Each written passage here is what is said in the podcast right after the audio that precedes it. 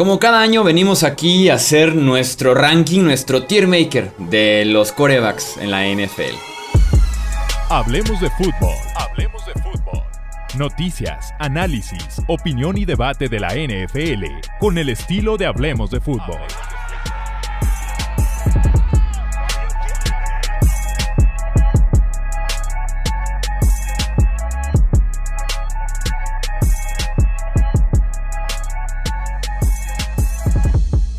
¿Qué tal amigos? ¿Cómo están? Bienvenidos a un directo, un episodio más aquí en Hablemos de Fútbol. Eh, estoy bien acompañado para poder hacer uno de los episodios más esperados año con año. Me acompaña el buen Pete Domínguez para poder hacer primero Tier Maker y después poder hacer el ranking del 1 al 37, porque tenemos 37 nombres en esta lista. Pete, ¿cómo estás? Bienvenido.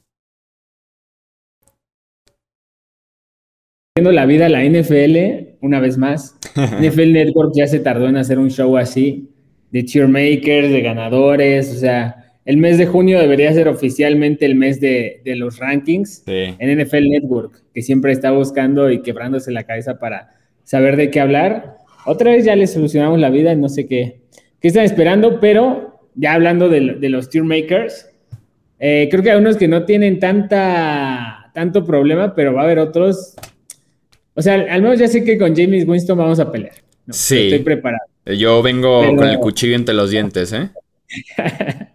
Pero para, para otros tantos, o sea, aparte de James Winston, creo que hay otros que, que sí, sí, sí intriga demasiado, ¿no? O sea, en qué proceso de, en qué, en qué fase de su proceso están más bien, ¿no? Unos, unos corebacks.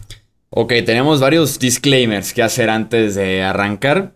Antes que nada me equivoqué, son 36 porque pusimos dos corebacks de Steelers, Browns, Seahawks y 49ers. Eh, tenemos diferentes categorías para primero agrupar a los corebacks y ya después definir el orden. Eh, vamos de la mejor a la peor categoría. La mejor es MVP. Eh, la segunda es élite. La tercera es muy buen coreback. La cuarta es buen coreback, pero la quinta es última oportunidad. La sexta es suplente disfrazado, que es, disfrazado titular en este caso. La séptima es desconocido, básicamente aquellos corebacks que no hemos visto lo suficiente. Y la octava y última, la peor, es coreback no es lo tuyo. Esas son las categorías. Al final de cuentas, aquí va a ser un debate, una opinión. Cada quien tendrá sus rankings y sus tier makers y demás. Y vamos a intentar llegar como un consenso. Vamos a intentar llegar aquí como al oficial 2022 de Hablemos de Fútbol. Chuy no quiso meter a Taysom Hill, disclaimer mío. Yo lo quería a Taysom Hill en la posición justamente de coreback no es lo tuyo. Chuy no quiso, pero pues bueno, se hizo lo que se pudo, se peleó por Taysom Hill. Pero ya huérfano de Sean Payton, Taysom Hill no lo va a querer ni, ni el preparador físico. Entonces, ni modo, es con lo que estamos. Y, Fíjate que a Taysom Hill lo metería al tier maker de tight ends. ¿De qué? De, de tight ends. Si venimos aquí a hacer un tier maker de tight ends, metemos a Taysom Hill con mucho gusto. Es un, es un tight end sólido. ¿en qué, nivel? Debería haber un nivel como de. Personalmente, a mí, Taysom Hill sería, estaría en la misma categoría que David Njoku para mí y de Ivan Ingram. me, me, hace una última ilusión. A ver si, si me acabo subiendo al barco. Taysom Hill, Ivan Ingram, David Njoku. Chale. Y en el caso de Njoku y de Hill, cobrando más de lo que merecen en la posición. Aparte, aparte. o sea, justamente ese contrato es el que me hace ilusionarme. Si lo hubieran renovado por 7 millones de dólares, no pensaría ni esperaría nada de Yoku, pero como lo renovaron por tanto dinero, mm, no sé, me, me, ilusiona un poquito.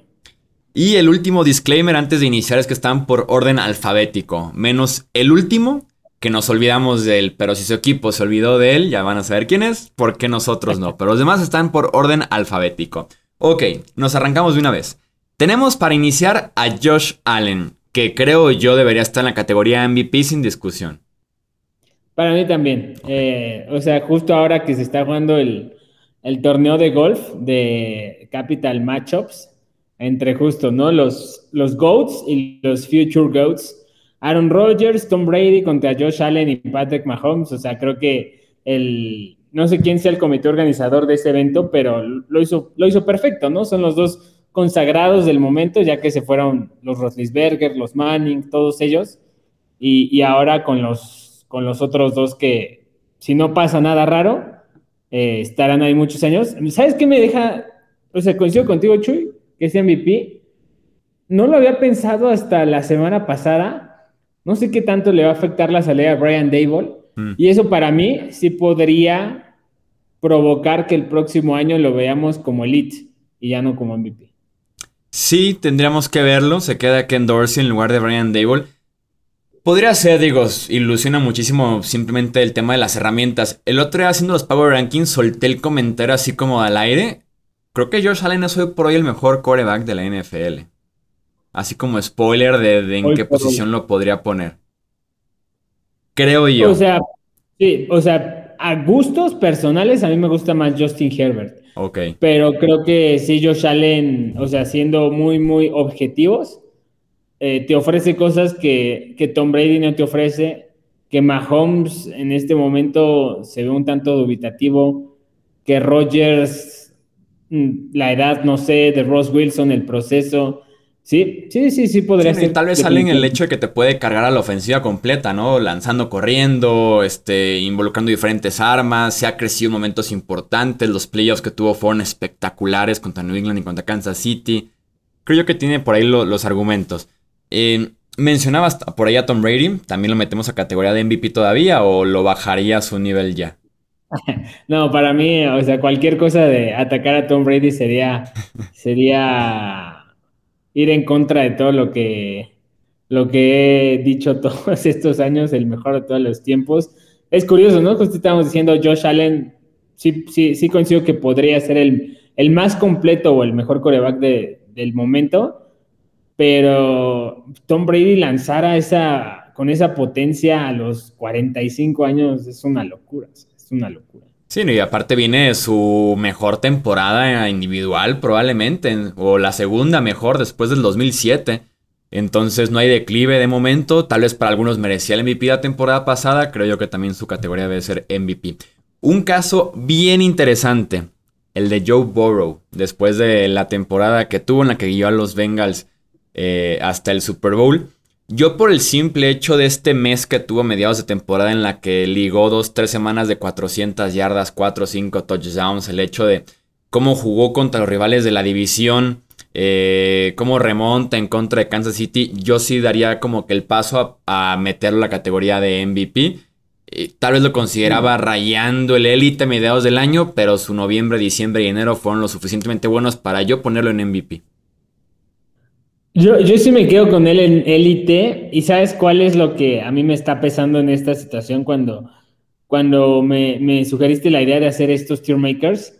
El fantasma de Andrew Locke me pesa mucho. O sea, como que poco a poco vas comprendiendo ciertas cosas y alguna vez me atreví a decir algo de Justin Herbert y Joe Burrow, un comentario de que yo estaba seguro que ya eran y que iban a ser de los cinco mejores corebacks mucho tiempo y alguien me decía, apenas lleva tres temporadas y, ya lo pusiste ahí, dos temporadas realmente lleva. Burrow, eh, temporada y media, porque jugó media temporada de novato por la lesión. Y justamente esa lesión y todos los, toda la cantidad de veces que ha sido golpeado, eh, me espanta un poco de ponerlo en el MVP porque porque siento que sí le puede acabar pasando factura más, más temprano que tarde. Ok. Si la categoría de MVP, bueno, yo la veo como tipos que la temporada siguiente, porque esto es 2022 solamente, pueden sin ningún problema ganar el premio MVP. Si te digo Joe Burrow gana el MVP, ¿me dirás que sí o que no? O sea, las chances. Sí, sí, sí, sí lo veo muy posible. Me reforzaron la línea ofensiva, los receptores están bien.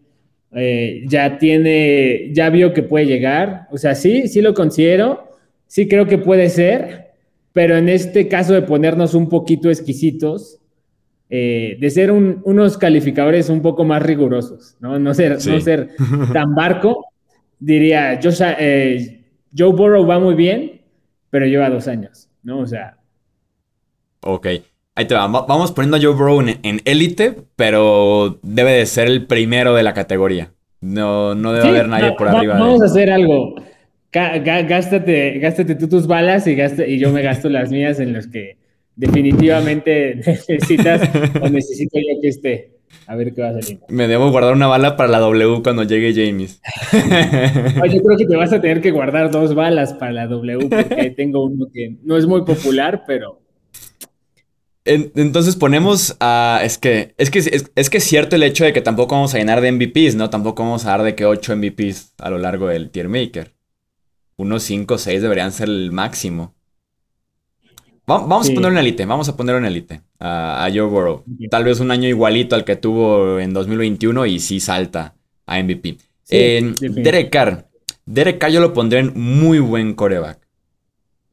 Sí, yo también. O sea, creo que él, él, sería para mí el último de esa lista porque en este ejercicio de, justamente veía un, uno que están haciendo parecido a NFL Network, de que daban como candidatos no tan populares a ganar el MVP, entendiendo obviamente que serían corebacks.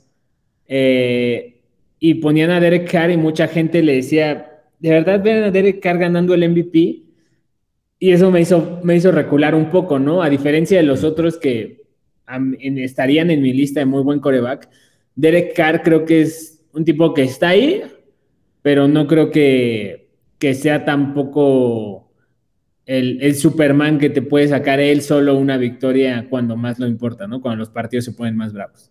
O tal vez sacarte una, pero si le pides eso durante un mes completo, de que cárgame todos unos playoffs como esperarías de un coreback de élite, yo sí ya no confiaré en ese sentido en Derek Carr. Pero teniendo a Carr como coreback todo un año, me sentiría muy tranquilo, me sentiría muy cómodo. Creo que está fuerte tal vez del top 10, vamos a darnos cuenta en el ranking cómo queda. Pero si hablamos, yo creo que Derek Carr es la definición de muy buen coreback, sin llegar a lo élite, sin llegar a querer buscar un reemplazo. Literal como la definición de coreback franquicia, ¿no? Sabes que, que te puede ganar eh, partidos importantes, que te puede convertir en situaciones importantes, pero que en una situación de, de drive de dos minutos te sientes con las posibilidades como un volado, ¿no? De que igual y lo interceptan o hace un error o igual y se avienta una serie buenísima, ¿no? O sea, no te sentirías con la confianza que te dan los Burrow, los Brady, los Allens, los Mahomes, los Rogers, ¿no? Un caso, creo yo parecido es el de Kirk Cousins. ¿Dónde tienes a Kirk Cousins? Kirk Cousins, yo me quedé con él en buen coreback, pero, eh, y de verdad me espanta mucho, a mí no, me espanta por él. el, tema este de sus victorias en, en primetime. O sea, yo, yo realmente creo que es una tontería de, que no puede jugar en los, no puede ganar en los partidos importantes. Pero ya cuando empiezas a ver que son tantas y tantas y tantas y tantas, es como, no, sabes si, si hay algo que le está pesando, ¿no? No sabes si hay algo ahí psicológico que, que tal. Y, y Kirk Cousins siempre me ha hecho lo mismo. Cuando creo que ya dio la temporada para hacer un coreback muy, muy bueno establecido así, tal que, por ejemplo, Derek Carr el año pasado, ¿no? Eh, jugó la, la, parte final de su temporada sin Darren Waller, ya no estaba Henry Rocks, obviamente no estaba Davante Adams, y el tipo los llevó a, a postemporada. Y Kirk Cousins teniendo a Adam Thielen, teniendo a Dalvin Cook, teniendo a Justin Jefferson, antes a Stephon Dix, eh, no me ha demostrado ese nivel, o sea, entonces es un muy, siento que es un buen coreback, pero que en cualquier momento pisa en falso y te echa a perder un partido y luego te echa a perder otro y ya te echó a perder la temporada. Sí, tal vez el no es tan confiable. Creo que será como la definición. Sí te puede dar durante un mes completo un muy buen nivel. Sí depende también mucho de lo que pasa a su alrededor. Como dices, creo yo que buen coreback, pero creo que es una buena categoría para Kirk Cousins. Eh, Sam Darnold. Yo lo pondría como suplente disfrazado. Tampoco llegaría a creer que coreback no es lo tuyo, que es la peor categoría, que es como un dedicate a otra cosa, básicamente.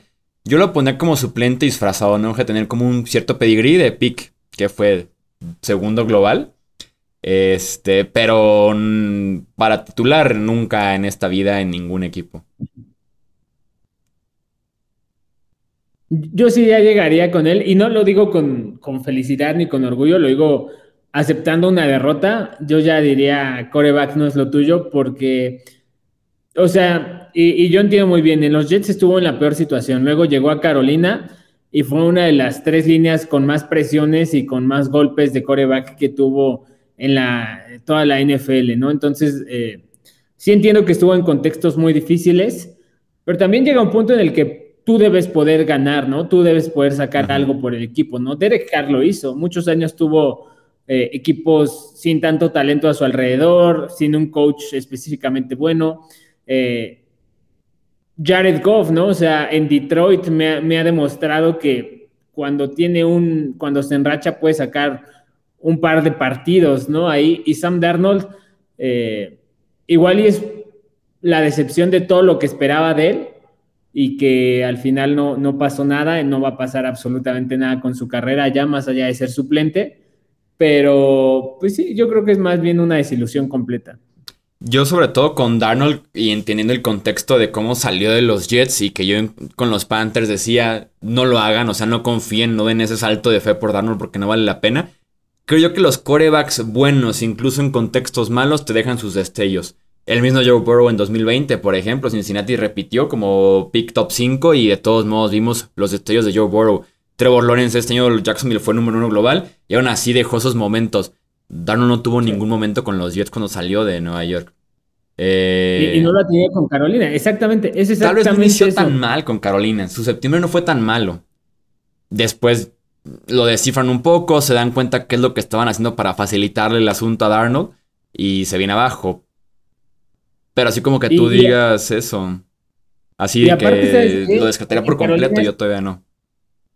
Bueno, o sea, yo, yo personalmente, basando en experiencias, ¿no? Que ya después del cuarto año ya, ya, o sea, yo, yo, yo sí soy fiel creyente que Después del cuarto año es cuando ya lo puedes juzgar bien porque ya tienes el espectro completo, ¿no? O sea, de, Robert Griffin, ¿no? Obviamente, pues su primer año lucía perfecto, luego eh, pasaron cosas.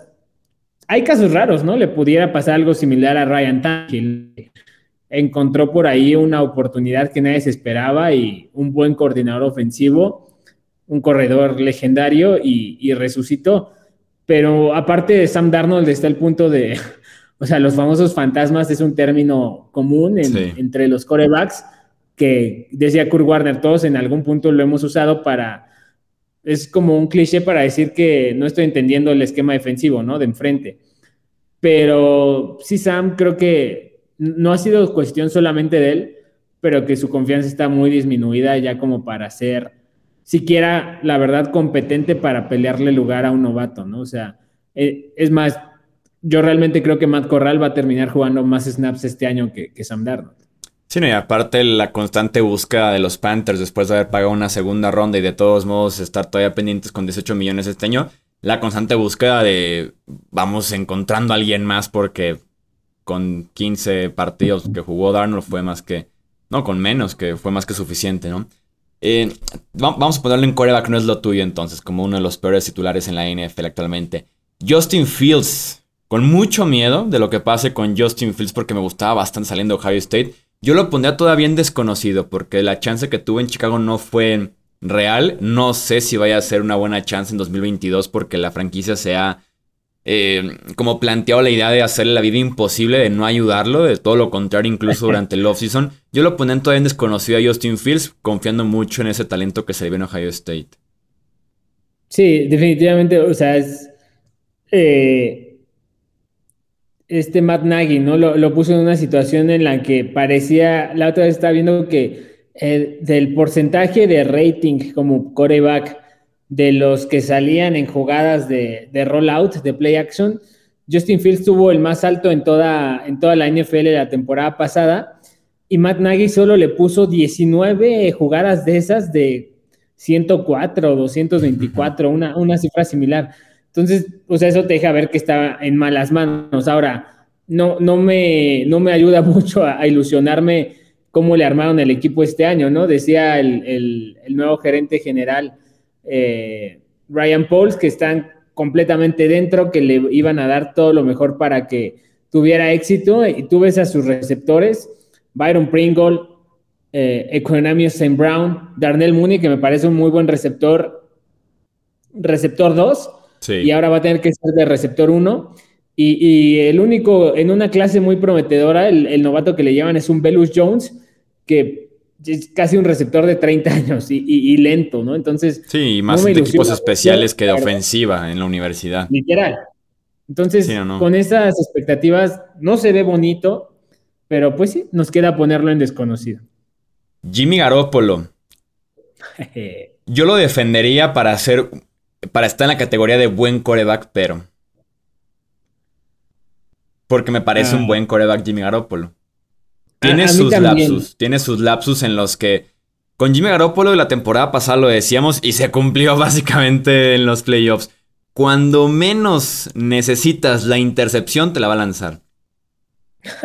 sí, sí, sí. Pero te, va a llevar el partido bien. Pero llegas a un punto en el que dices, por favor, aquí no la lances. Y la va a lanzar. O sea, ahí viene la intercepción.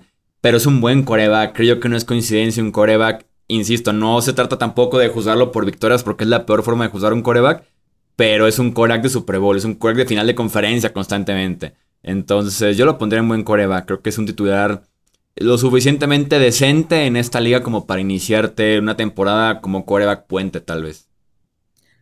Eh, no sé si lo estás defendiendo porque aquí estoy viendo en Twitch que, dicen que es tu gemelo Jimmy G. Te está haciendo. Insisten en eso. Yo nunca he pensado que me parezco, pero insisten en eso algunos. Oye, pero no, tú tómalo, tú tómalo y, y tú, di, tú ponlo ahí y nada más di, ah, cómo ven a la banda y agárrate de eso, aférrate, todos, todos queremos eso, ¿no?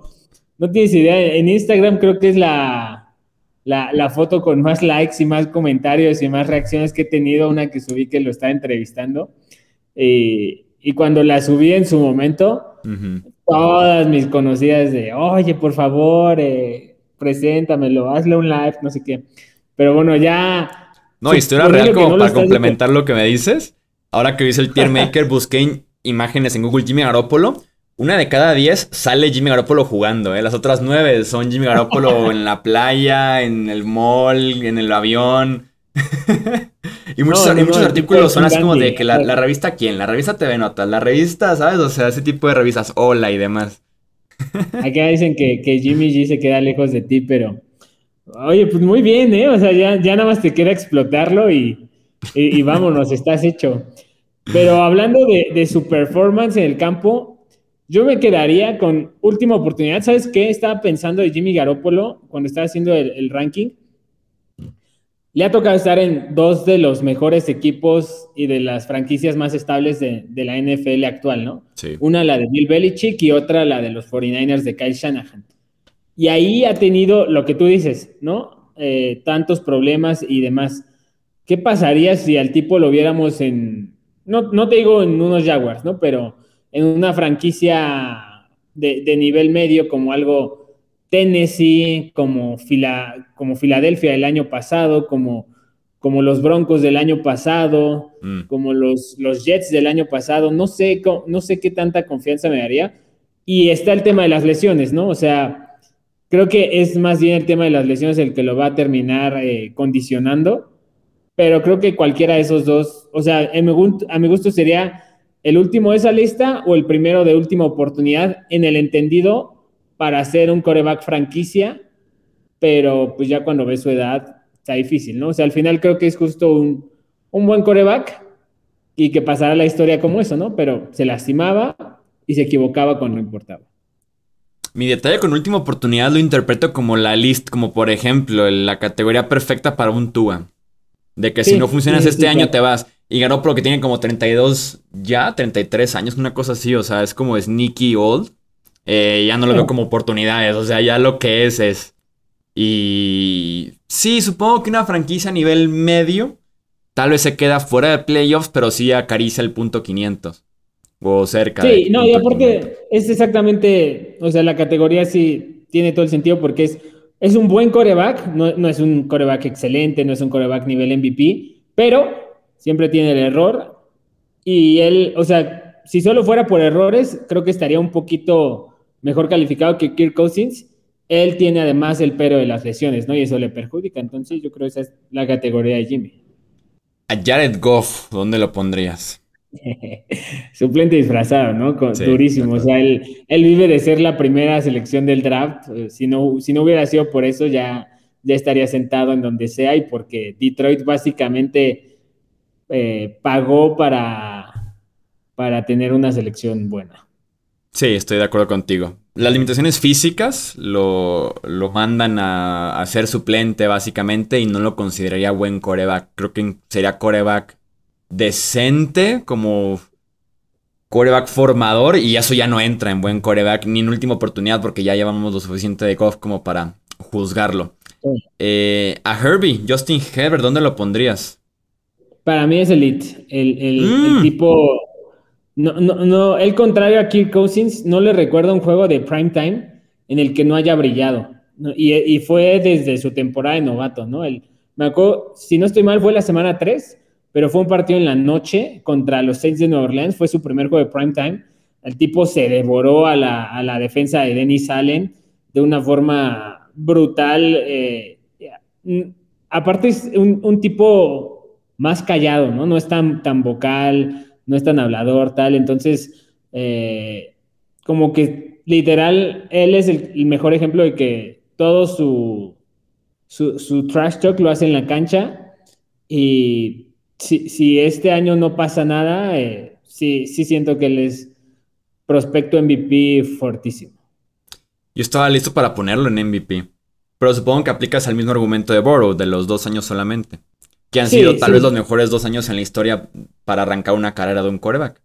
Sí, es que sabes qué, o sea, por ejemplo, me acuerdo mucho y también te digo, ¿no? O sea, van pasando cosas que recuerdo que yo lo decía muy libremente, por ejemplo, de Carson Wentz en su primer año que le fue bien, ¿no? Que te acuerdas que tuvo por ahí un récord que se estuvo peleando con Dak de más pases completos y no, no, sé qué otras cosas estaban luchando en récords de novatos y 2017 iba a ser MVP hasta que literal se tronó la rodilla. Entonces, esos dos años, si tú me dabas a Carson Wentz, yo decía, no, sí, Carson Wentz MVP, ¿no? Y ya después pasan cosas y tal, entonces, eh, o sea, si suponiendo que estas pudieran ser algo como apuestas, ¿no? De dónde van a quedar para la próxima temporada, eh, pues todo lo respalda para que pueda llegar a ser MVP, pues nada más es literal que pasen los años. Pero, por ejemplo, entonces en tu ranking personal que decías que tal vez Herbert lo prefería sobre Allen, ¿por qué pondrías a Allen en MVP y a Herbert en Elite? Eh, personal, porque Josh Allen siento que ha recibido muchísimo apoyo. Mm. Por ejemplo, el de Brian Dable, y no recuerdo el nombre del coach con el que fue a, trabajar en Los Ángeles eh, antes de la temporada del 2019, que fue cuando ya, ya dio el salto de calidad, y luego la siguió dando en 2020 y a Josh Allen literalmente le armaron un equipazo, ¿no? Desde el principio, o sea, tenía, bueno, sus primeros años fueron difíciles, pero después le llevaron a Stephon Diggs, luego le llevaron a, Manny Sanders, le, han llevado corredores y sobre todo, desde que dio ese salto de calidad, ha contado con una muy buena línea ofensiva, que no es su culpa, ¿no? Al contrario, él, él es el menos eh, culpable de eso. Pero Justin Herbert, a mi gusto, se ha, se ha repuesto a muchas cosas que no, que no eran las mejoras, ¿no?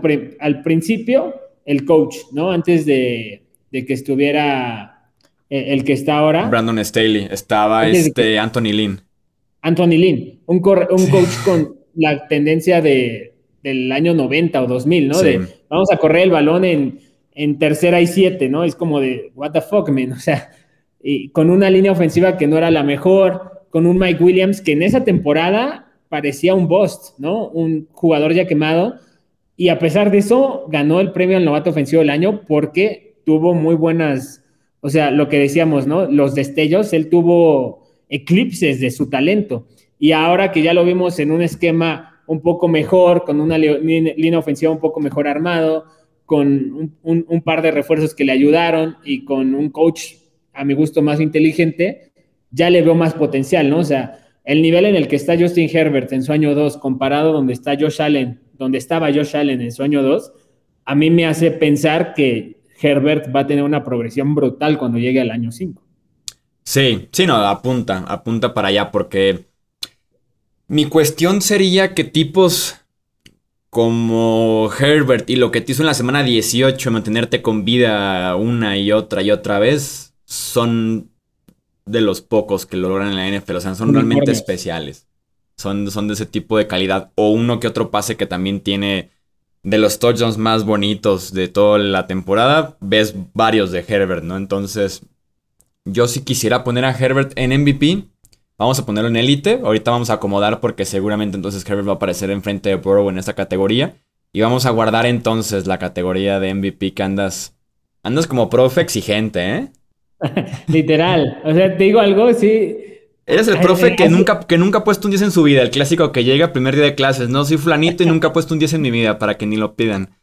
Es que te digo algo, hace unos años yo sí hablaba con mucha seguridad de que no, Carson Wentz va a ser MVP porque yo lo digo, ¿no? Y después ves eso, ¿no? Lo, Andrew Locke, Andrew Locke este año va a ser MVP porque yo lo estoy diciendo. Y lo ves y dices, what the fuck, man. Entonces, como que he aprendido a tener un poco más de mesura en ese sentido. Pero Justin Herbert y Joe Burrow me ilusionan o sea, fuertísimo. Dicen por acá, el 9.9 contigo se queda en 9. Eh, tenemos a Jalen Hurts, que creo yo también es una buena definición de desconocido.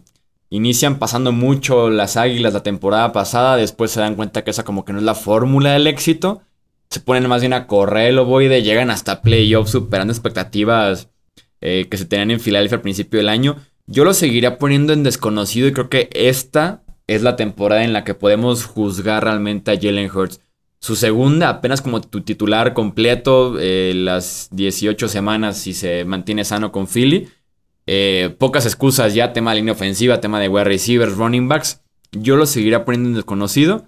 Eh, o tal vez me haría algo de ruido de última oportunidad.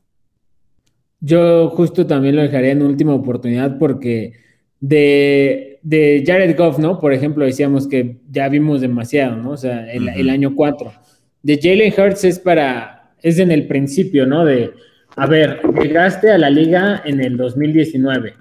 Entonces, sí, coincido contigo que el año pasado le cambiaron la jugada de una forma, pues muy, muy, muy brusca, ¿no? O sea, el tipo no estaba para, para, él, él está acostumbrado a lanzar un poco más y se la cambiaron a correr. Pero en el 2019 que llega, ya estaba el peor Carson Wentz, ¿no? Uno de los peores Carson Wentz que hemos visto. Y a pesar de que, de que llegaron a, a, playoffs, pero Carson Wentz, si tú recuerdas, ese año estaba muy a la baja, ¿no? Y no lo pudo sentar. Luego, en 2020, a mí me gustó particularmente bastante cómo jugó. No creo que sea por su culpa, sino siento que más bien la, la directiva de Filadelfia y los coaches es la última oportunidad que le van a dar. Sí, sobre todo porque este equipo está listo como para competir, ¿no? Es un contendiente dependiendo de lo que pase con, con el coreback. Y muchos ha dicho que Filadelfia ha estado eh, agrupando picks del draft futuros porque si no funciona Jalen Hurts van por coreback agresivamente, ¿no? Ya es un veterano probado o subir hasta el pick número uno por el que te guste entre Bryce Young y CJ Stroud. Vamos a poner la última oportunidad, sí. Y, es que en un proceso natural, justo lo que dices, este sería su año de, ok, vamos a descifrar qué vamos a hacer con él, ¿no? Si, nos, si le compramos su quinta opción o qué, ¿no? Porque titular 20, 2020, 2021, 2022, después del tercer año como que te vas dando una idea. Pero el tipo, o sea, exactamente lo que tú dices, ¿no? La selección que cambiaron con Saints para el año que entra, a mí me deja ver que Filadelfia se está guardando así como de, mira, ya tenemos receptores, ya tenemos línea defensiva, coach, corredores. Si no das el salto este año, se te acabó. Y no sé qué equipo vaya a querer arriesgar con él en una situación en la que, pues ya viste que es bueno, pero no sabes si va a ser coreback franquicia, ¿no? Lamar Jackson, que te aseguro va a ser de los temas más comentados en Twitch, en YouTube, en redes y demás. Yo lo pondré en élite. Yo soy Tim Lamar. Tú eres Tim Lamar, pero Tim Lamar yo pensé que ibas a ponerlo en, MVP o, a ti por qué pensabas que, se venía la polémica, ¿por qué lado? ah, porque va, a haber muchos, va a haber, va a haber comentarios desde merece estar en buen coreback, pero, o desde va a haber comentarios de debería estar en el tier maker de running backs, porque conozco a la comunidad. Sí, no, no, eh, polémica en ese sentido. Y por ponerlo en élite, ni se diga MVP, ni te cuento la que nos va a caer. Y lo más curioso de esto es que, salvo, salvo Rogers y Brady, el único de toda esta lista que ha ganado un MVP y Matt Ryan es este Lamar Jackson. Y Mahomes. O sea, quitas a. También Mahomes ya ganó. Brady, a Rogers, a Mahomes. Y a, y a, Ryan, y el único que ha ganado MVP es Lamar Jackson. Y, y sería un problema, sí, efectivamente sería un problema para, para toda la banda. Yo también considero que es élite. Eh, me hace un poco de ruido el tema que, o sea, yo no tengo ningún problema con, con que lo considere corredor o, algo parecido, pero sí me, me, ha espantado un poco el tema de, de su salud porque no se ha lesionado tanto, no ha recibido tantos golpes, pero se ha perdido muchos partidos que dicen, y Schefter siempre lo dice, ¿no? Illness not diagnosed, o sea, es como de, what the fuck, man, de que está enfermo. Y aparte está en un equipo en el que creo que nunca le van a permitir lanzar demasiado, ¿no? O sea, ahora que ya le quitaron a Marquise Brown, es como estás condenado a que vas a, lanzar sin las mejores armas y vas a tener que correr un poco más. Sí, al final de cuentas con Lamar son cuatro años y nunca jugó una temporada completa. Como novato viene desde la banca, en su segundo año que es la del MVP va a la banca en la semana 17. Eh, después en 2020 se sienta por COVID, ¿no? Y en 2021 tiene esta lesión que no le permite jugar como 3-4 partidos, que es cuando juega Bert Hundley. Entonces, hasta la fecha no nos ha dado una temporada completa. Sí ganó el MVP, pero yo sí no lo consideraría como coreback al mismo nivel de Allen, Brady, Mahomes, eh, Rogers, que van a estar en esa categoría de MVP. Pero sin ningún problema lo puedo considerar en la misma categoría de los Burrow, Herbert, eh, seguramente Matthew Stafford por ahí, de Sean Watson y demás, Russell Wilson de corebacks que, son bastante buenos, que te pueden ganar partidos por su cuenta, que te lo hacen semana a semana, semana, que tienen esa consistencia y que la realidad es que te juegan en la posición de coreback a un altísimo nivel. Y si la gente no ve eso, que nflgamepass.com y se pueden dar cuenta de eso. y de hecho, no recuerdo ahorita el dato exacto de, de sus primeros partidos de la temporada, pero te acuerdas que nadie estaba lanzando a un ritmo como él, ¿no? O sea, en cuestión de pases completos, de touchdown, la remontada que tiene contra, contra los Colts fue, si no estoy mal, fue, una locura y fue un concierto de pases, ¿no? Y ese partido, Lamar lo, lo ganó lanzando. Eh, o sea, la verdad, entiendo que hay este cliché de que ves a un tipo afroamericano y más él, ¿no? Que es muy delgado.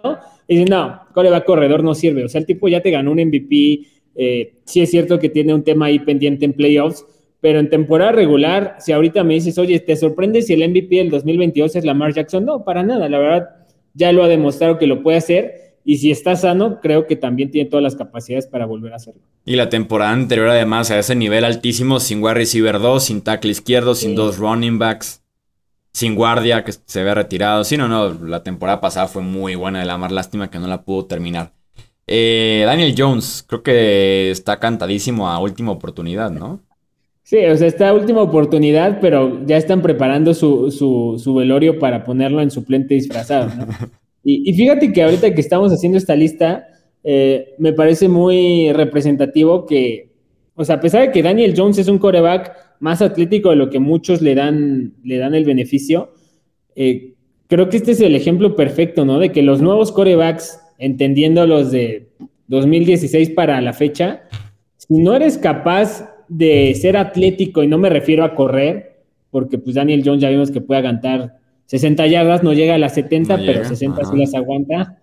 Pero si no eres atlético en la bolsa de protección para moverte, para comprar tiempo para salir a lanzar, estás frito en esta liga, ¿no? Jared Goff es el caso, es el caso de, Sam Darnold, es el caso de, de Daniel Jones también. Es, es atlético para correr, salir corriendo, pero en la bolsa para moverse y comprar tiempo él es cero atlético.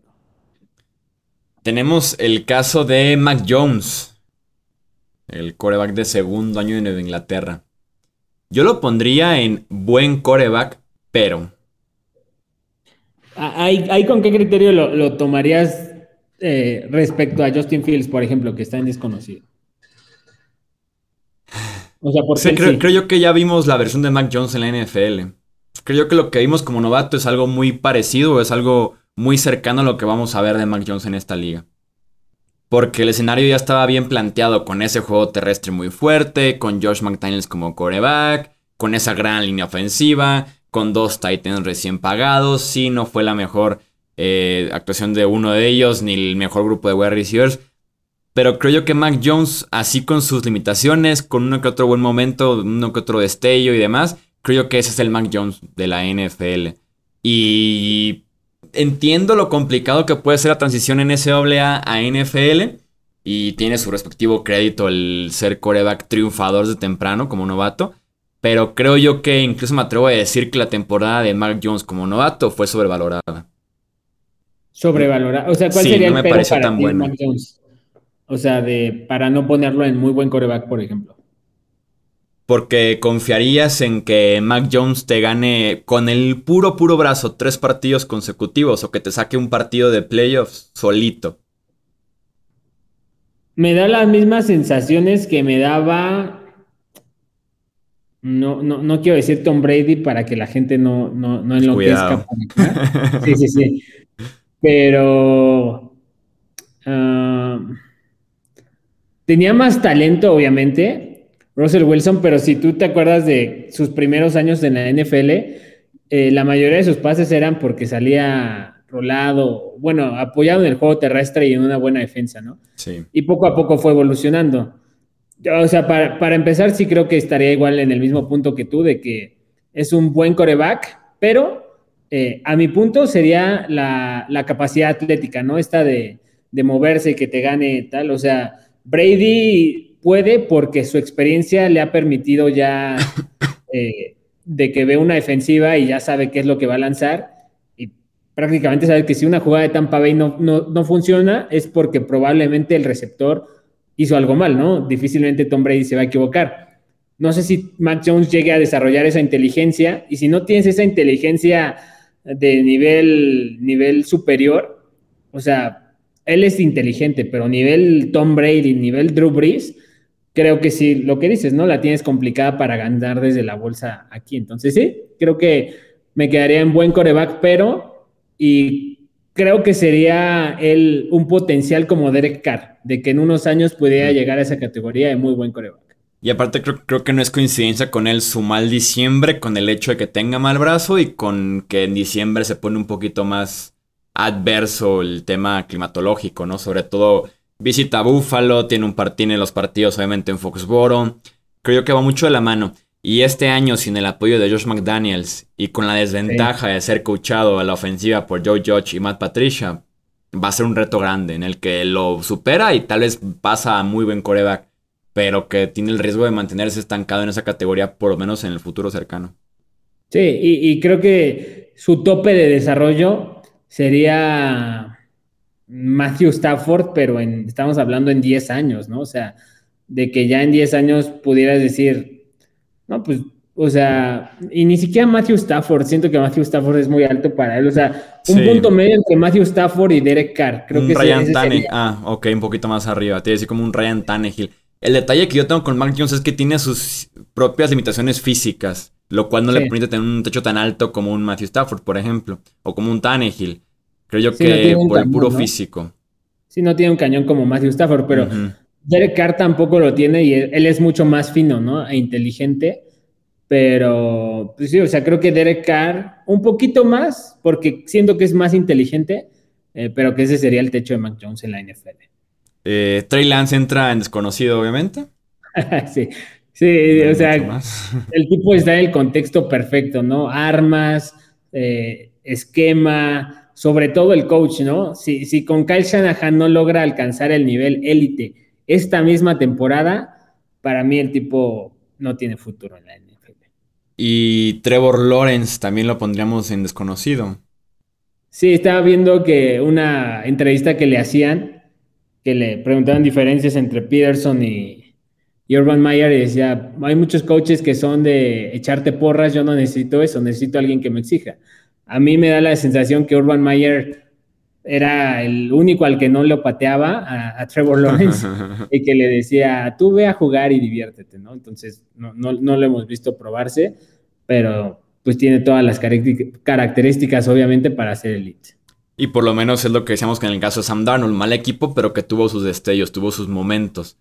Eh, un buen coreback, aunque sea un contexto muy, muy malo, como el de Jacksonville la temporada pasada, puede mostrarnos, aunque sea algo que nos genere cierta esperanza, pero sí creo, creo yo que entra en desconocido. Eh, Drew Locke. Es un caso interesante el de Drew Locke. No lo había pensado. Drew Locke para mí es un suplente disfrazado. realmente no entiendo tantos defensores de, los Broncos que tuvo que decían, no, es que al chavo le, arruinaron la carrera. Le falta oportunidad, la clásica que leí. Literal, o sea, yo entiendo perfecto, le, cambiaron de, head coach siempre, nunca tuvo un coordinador ofensivo eh, dos años consecutivos, eh, Corland Sutton se rompió, luego le llevaron ahí a alguien para, para competir, a Teddy Bridgewater, ¿no? Que aparte, pero justo ese es mi argumento, si no le puedes ganar a Teddy Bridgewater, ¿no? O sea, distinto hubiera sido si me dijeras, no, le pusieron a Jimmy Garoppolo, ¿no? No, todos estamos en el entendido que Garoppolo eh, es, un, eh, es un coreback de mejor calidad que, Teddy Bridgewater. Pero si no le ganaste a Teddy, mm, ¿no? Sí, de que Rulock te ilusiona por el físico, porque puede correr, porque tiene un cañón de brazo, pero que le hace falta tal vez lo más importante para un coreback, que es la precisión. Y que cuando te puede ilusionar durante un partido completo en el que no tuvo tal vez ninguna ventana tan cerrada, ningún pase tan complicado, de decir, Aquí está el coreback que queríamos de toda la vida en Denver y el siguiente partido que es un poco más exigente en la parte mental y de precisión, viene el Drew que viene siendo desde la Universidad de Missouri. Entonces, mientras no exista esa precisión, creo que sí es suplente de toda la vida Drew que puede entrar a un partido 2 y tal vez quedar 1-1, como que sacarte por ahí un susto y demás, pero es un suplentazo Drew Lock. suplentazo. Literal, y sabes qué, ahorita que decíamos de Trevor Lawrence, el tipo yo creo que sí tiene mucho que ver que sabe ganar, ¿no? Y, tiene ese, el famoso chip on the shoulder, que en Clemson, si no ganó todo, se quedaba a dos partidos de ganar todo, ¿no? Un partido. Y Drew Locke, John, o sea, no, no, no te voy a decir, me reventé toda su temporada, pero de su último año en, en Missouri, no le recuerdo un juego en el que haya dicho, no, Drew Locke es material para ser coreback salvador de una franquicia, o sea, tiene que no pudo salvar a los, a los Broncos que estaban en ese mismo contexto, ¿no? De alguien sálvenos de los malos quarterbacks post Peyton Manning. Eh, Patrick Mahomes entra en MVP directamente. Sí, sí, o sea. como, eh, que, como que, te quedaste callado y dije, ¿qué? ¿Qué va a decir? va, a ser interesante ahora sin Tyreek, ¿eh? Me da, me da un poco de miedo. Siento que, que sí le puede afectar mucho. Y porque, más allá de solo que se haya ido Tyreek, salvo Travis Kelsey, no le veo, o sea, está Juju, está Sky Moore, me encanta Justin Ross, pero todos tienen un pero, un pero muy grande. Entonces creo que ahora sí ya va a ser el momento en el que vamos a ver qué es capaz de hacer Patrick Mahomes. Lo decía en un tweet hace unos, pues ya unos meses. Brady aprendió a ganar sin Wes Welker, luego eh, sin Gronkowski un rato, luego sin Edelman, Rogers sin, sin sin, Jordi Nelson. Y ahora vamos a ver a Mahomes intentar ganar sin Tyreek. Y la verdad estoy confiado que sí, pero a ver qué, qué pasa con Patrick. Y que el reto podría ser para Mahomes el adaptar la ofensiva, ¿no? Porque la ofensiva explosiva de los Chiefs creo que se acabó, queda Nicole Harman por ahí. Pero creo que va a ser una ofensiva más como dink and dunk, como dicen, pases cortos, yardas después de la recepción, mucho esquema, reversibles, rutas que se cruzan, con ese tipo de cosas y va a ser más bien como un point guard en lugar de buscar siempre el bombazo, buscar la jugada explosiva, el que te empata en 12 segundos y demás. Y sabes que siento que eso va a ser muy frustrante para él, ¿no? Porque tenía, o sea, de Brady, pues lo entiendes, ¿no? Tom Brady literalmente fue desarrollando la fuerza en el brazo, pero Mahomes que ya la tiene innata, debe ser muy frustrante para él. Creo que es eh, el momento de su carrera en el que puede convertirse en alguien como Drew Brees, ¿no? Que, que él, él generaba las jugadas explosivas, los pases largos, pero que en la mayoría era rápido, rápido, rápido. Marcus Mariota yo lo pondría en coreback, no es lo tuyo. Creo que hemos visto lo suficiente de Mariota como para no confiar en nada con él. Yo, iba a decirte suplente disfrazado, pero sí, o sea, fíjate que me gustaría verlo como corredor, como un de estos jugadores gadgets. Pues, o sea, aparte sabes que se va a lastimar. Eh, igual y es buen receptor, ¿no? Ya vimos que puede lanzarse pases al mismo, o sea, es, divertido Marcus Mariota, sí. Eh, tenemos a Davis Mills, el quarterback de los Texans, que recibe el voto de confianza para iniciar también este año. Yo lo pondría todavía en desconocido a Davis Mills, porque nos dio, digo, entra al quite sin aviso alguno, sin, no esperábamos tal vez ver a Davis Mills. Tuvo un gran diciembre, no tan buen noviembre y octubre, no deja de ser también la franquicia de los Houston Texans, que es disfuncional al por mayor. Yo lo pondré en desconocido con Davis Mills. No estaría listo para poner en ningún lugar. Exactamente. O sea, me da mucha esperanza de que parece él, la duda que yo tenía con él saliendo del draft, además de, del físico que se lesiona mucho, es que no era muy atlético, ¿no? Entonces me daba ese miedo de que un, coreback más tradicional ya no estaba para ser novato y titular y, estable en la NFL, pero la forma en la que jugó me dio un poco de esperanza y más teniendo en cuenta que no tenías coaches, que no tenías línea, que si te quitaban a Brandon Cooks estabas muerto, creo que, que hay un poco de ilusión y su techo creo que puede ser Kirk Cousins, ¿no? Pero para eso necesitaría tener más apoyo en todos los sentidos, ¿no? Línea, receptor, coach, esquema y, y en Houston se ve complicado. Otro caso bien interesante, Kyler Murray. ¿En dónde tienes a, Kyler Murray? y nadie quiere echarse primero la bolita. Yo a Murray lo tengo en muy buen coreback. Creo que no nos ha mostrado lo suficiente para considerarlo de élite. Puede que esté ahí el talento y el potencial, pero hoy por hoy Murray no me parece un coreback de élite. A mí también. De hecho, estoy completamente de acuerdo, lo tengo ahí. Y hay, hay dos razones. Una, las lesiones, ¿no? O sea, muy, muy under the radar. Kyler Murray, las, las, bueno, 19 no, pero 2020 y 2021 tuvo un par de lesiones y, realmente es un tipo que al no ser tan físicamente poderoso, ni imponente, ni mucho menos, sí te espanta, ¿no? La, la, durabilidad que pueda no tener en la NFL Kyler Murray. Es una. Y luego dos, cada vez crecen más los rumores de que es un tipo bastante diva, ¿no? Y esto cuando, cuando estás en un periodo en el que apenas estás por probar, no te ayuda demasiado, ¿no? Al menos no es lo que yo querría en mi, en mi coreback y, y menos sabiendo que tiene todo ese talento ahí, ¿no? O sea, creo que este año va a ser muy interesante para Cardinals Estoy seguro que lo van a renovar esta temporada, esta off-season. No, no, no llegamos a agosto antes de que lo renueven, pero siento yo que la jugada inteligente sería darle un contrato corto de tres años con opción a salirte de él en el segundo, porque sí creo que el tema de las lesiones es algo que le puede joder la carrera. Y que va muy de la mano con su tamaño, que, era bien sabido, ¿no? De lo ligerito y aparte la baja estatura más el estilo de, juego. Y sí, no, los rumores sí son muy fuertes. Diva en plan pesado, ¿no? Diva en plan un compañero que echa, que echa culpas, lo que decían, ¿no? Eh, ¿no? tanto en la parte tal vez de buscar el contrato, de no presentarse en tener aunque ya se presentó, sino más bien como en la parte esa, de, echar las culpas, de nada, nada, nada de su bronca ahí. Tenemos a Kenny Pickett, desconocido, es el único novato que tenemos aquí en esta lista, porque es el único que tiene posibilidades reales hoy por hoy de, ser titular semana 1. Entonces, pues entra en desconocido el buen Kenny Pickett también. Eh, y, es interesante porque al principio haciendo proyecciones de victorias de Pittsburgh, pensaba que con un novato y con Mitch Trubisky no van a llegar a ningún lado, pero pensando rápido, ¿no? Nada más para hablar un poco de él.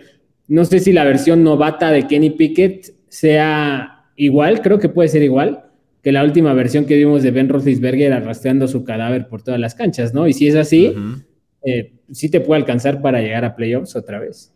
Fue lo mismito que dije la semana pasada en los Power Rankings, de que no estamos seguros de que Kenny Pickett sea incluso mejor que la última versión de Big Ben. Sí, sí, sí, fue lo. O sea, era, era tan, tan, tan triste lo de Big Ben que ni siquiera tienen que lanzar muy bien Kenny Pickett, ¿no? Con que pueda correr y y, ya te ofrece algo que, Big Ben no te ofrecía. Totalmente. Eh, tenemos a Dak Prescott. Fíjate que yo también soy defensor de Dak en Twitter eh, desde hace años. Yo lo pondría. ah, también tú. Ah, ok, estamos aquí en familia. Yo lo pondría en muy buen coreback.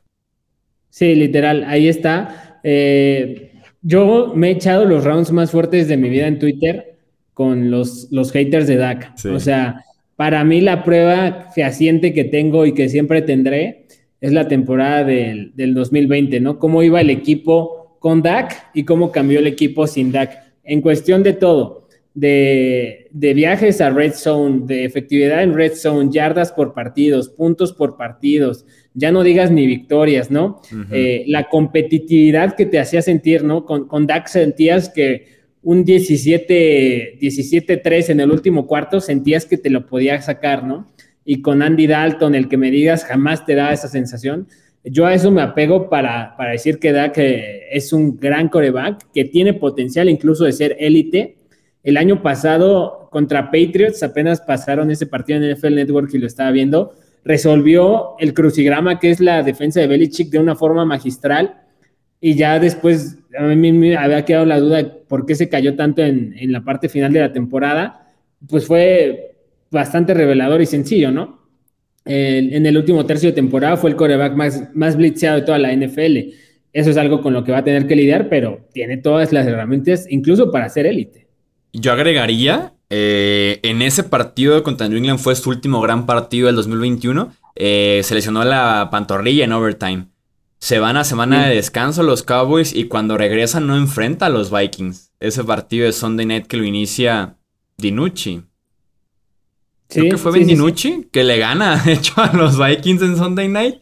Este, no fue el mismo DAC a partir de esa lesión. Y no sé qué tanto tuvo que ver por estar compensando un poquito el tema del pie, que venía regresando de lesión. Se lastima también el hombro durante la pretemporada, que sale en training, aunque sale por ahí en Hard Knocks, que estaba viendo el otro día también la serie repetida. Em, pero sí, le quitas esas dos lesiones y probablemente Dak cierra rayando el élite, porque su septiembre y su, octubre fue extremadamente bueno. Fue buenísimo. fue, Cooper Rush el, que le ganó a Vikings. Pero, y aparte, ¿sabes qué? Ahorita que dices ese tema de las lesiones, es otro que también, pues ya bajita la mano. 2020 se lo perdió todo, 2021 se lesionó, eh, si no, te acuerdas que también fue un tema por ahí del hombro, ¿no? Que tenía, o sea, primero fue la pantorrilla y luego que el hombro, que no estaba bien. Entonces, también eso siento que le, está impidiendo dar el salto a élite, pero lo puede hacer en cualquier temporada. Confío en que los detallitos que, que pudieron salir fueron a raíz de que estaba compensando por el tema del pie, no estaba al 100% ni física ni mentalmente. Veremos qué tal en 2022. Eh, tenemos a Aaron Rodgers, entra en MVP directamente. MVP, ¿no? Con los, con los cuatro que ahorita están jugando golf. Eh, va a ser ahora interesante. Es la primera vez, creo que en la historia de Aaron Rodgers, que va a tener un equipo en el que lanzar el balón no va a ser ni la fortaleza uno ni dos, ¿no? Va a ser la defensa y correr el balón. Creo que es la primera vez que le pasa en su vida y a ver cómo lo soluciona porque, eh, o sea... Tal vez es la diferencia entre ahora sí ganar en enero en una de esas. Sí, sí, sí, pero ves el cuerpo de receptores y no se antoja nadita. Sí, sí, sí, sí. Eh, Matt Ryan.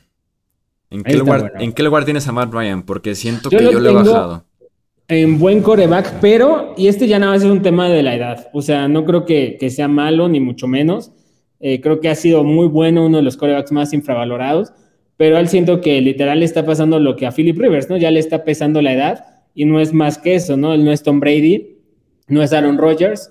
Eh, hace varios años hubiera sido élite, fue bajando y ahorita ya es buen coreback, pero ya no tiene el mismo brazo, ya es un poco más viejo.